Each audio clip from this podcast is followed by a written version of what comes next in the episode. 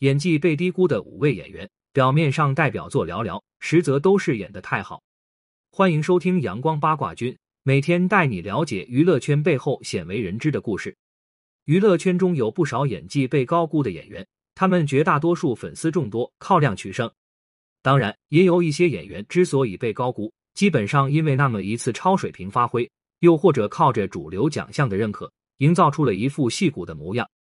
其实相比较起来，那么一些被低估的演员，没有粉丝夸赞，没有奖项认可，却实实在在靠着角色被观众认识，这些人反而才是真正的宝藏演员。一郭京飞，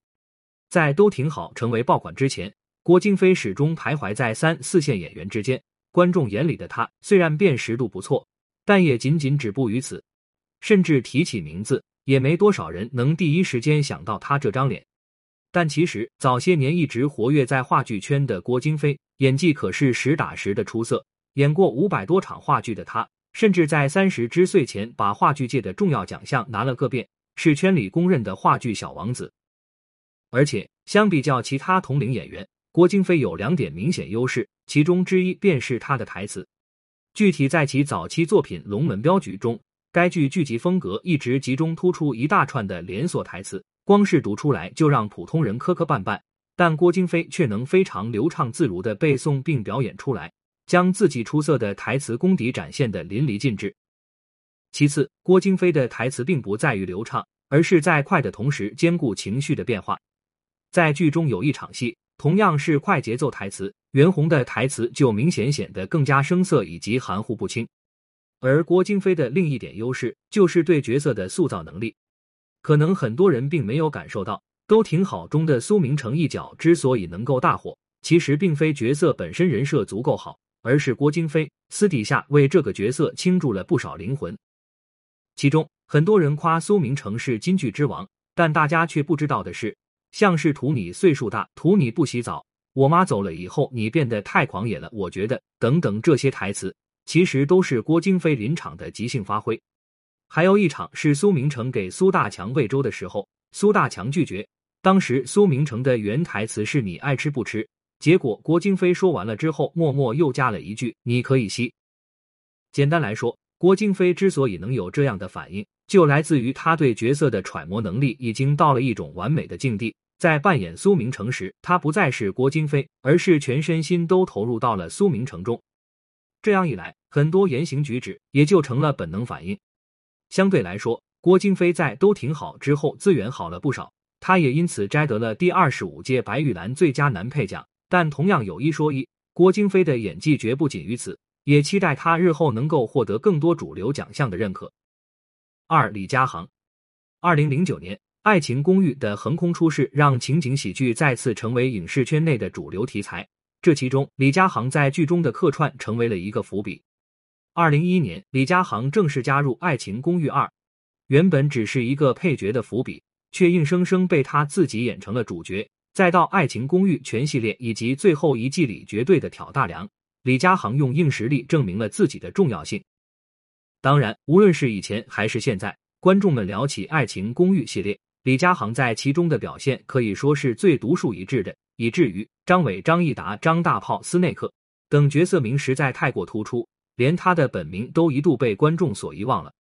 甚至即使脱离开《爱情公寓》后，李佳航带来了无数不同的作品，外界对他的关注度却也远远不及前者带来的影响力大。很多人说李佳航天生自带搞笑气质，所以他离不开《爱情公寓》，也甩不掉张伟这个角色。但其实真正了解李佳航的观众一定是不认同的。纵观这几年李佳航的作品，无论是《外科风云》里的陈少聪，空天猎中的刘浩辰，乔家的儿女中的齐为民，还是破事精英里的胡强，除了最后一个角色之外，人设都完全跟搞笑不沾边。在乔家的儿女中，李佳航饰演的表哥齐为民，尤其是亲情看重，他对乔七七的关爱是典型的疼爱到骨子里的那种。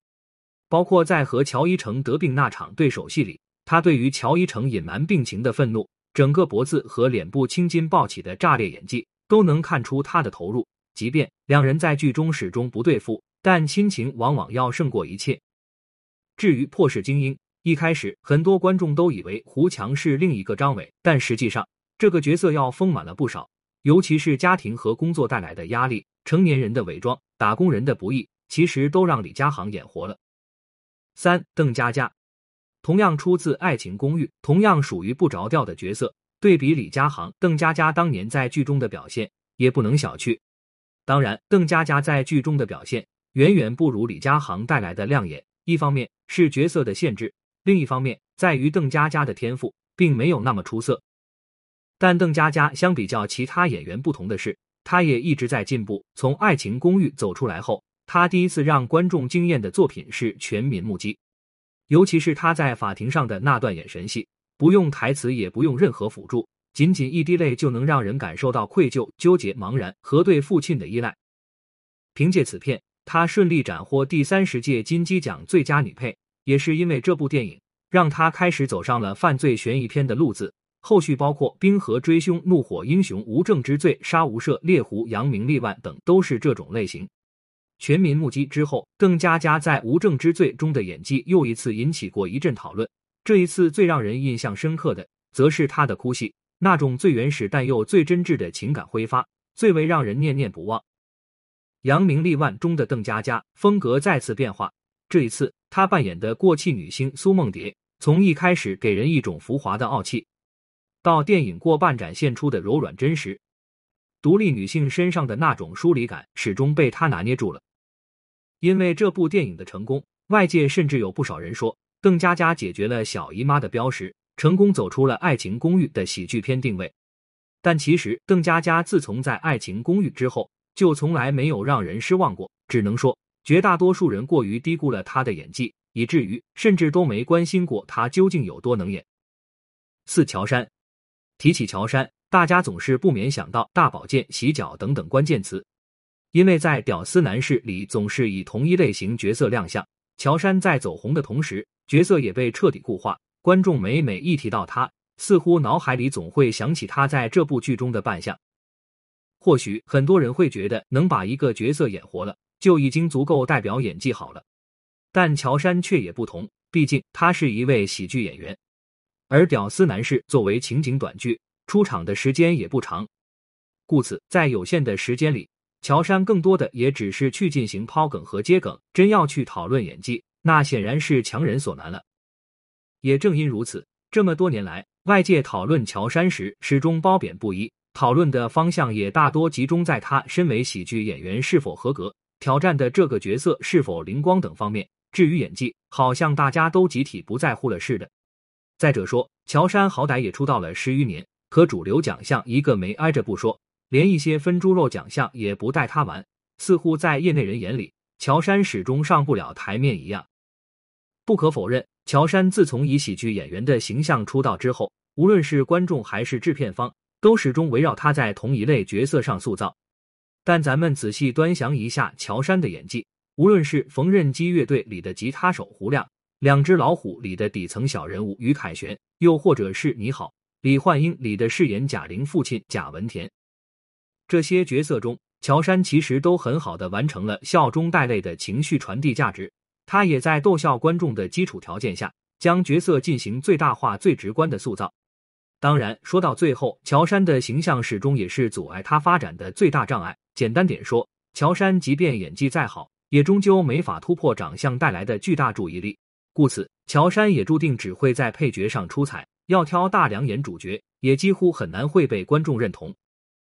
五于谦，提起于谦，估摸着十个人里有九个想到的标签，只有相声捧哏郭德纲、德云社等等，剩下的那一个也不一定会提到他的演技。不可否认，于谦从进入相声班学艺，再到与郭德纲搭档打响名气，这十几二十年光景中，相声是他的饭碗，是他的绝活，也是他的一切。但同样可别忘了，从一九九二年客串编辑部的故事开始到现在，于谦满打满算也有整整三十年的戏龄了。你可以说他的作品不多，但千万别说他的演技很差。而如果要说于谦最好的影视作品，我想二零一九年的电影《老师好》或许能改善绝大多数人对他的刻板印象。在这部电影中，于谦饰演的老师苗晚秋并没有多么特别的表演技巧。表面上看似霸道古板不近人情，实则认真负责心系学生，跟绝大多数老师都一个模样。但于谦在表演时，恰恰能把最简单直白的情绪传递给观众。说简单点，没有技巧，全是感情。看于谦的角色时，观众很难察觉到表演痕迹，就好比生活中的老师一样，一怒一笑都是情理之中，都让人觉得是那么自然。另外一点是，于谦在饰演正剧类角色时，对于角色的把控尤其端正，他的每一个角色都能契合剧中人物形象，和电影氛围融为一体。如果只看角色，相信无论是谁都不会跟他的本职工作相声联想到一起。其实总的来说，以上五位演员个个都是被低估了的。他们在演艺圈名气不大，奖项也基本无缘，甚至很多人因为角色太过出色而让人有了刻板印象。但说实在的，只有真正观察过后，才会发现他们的演技其实是相当出色的。本文由阳光八卦君出品，欢迎订阅关注。如果你有想要了解的明星，快来评论区告诉我吧。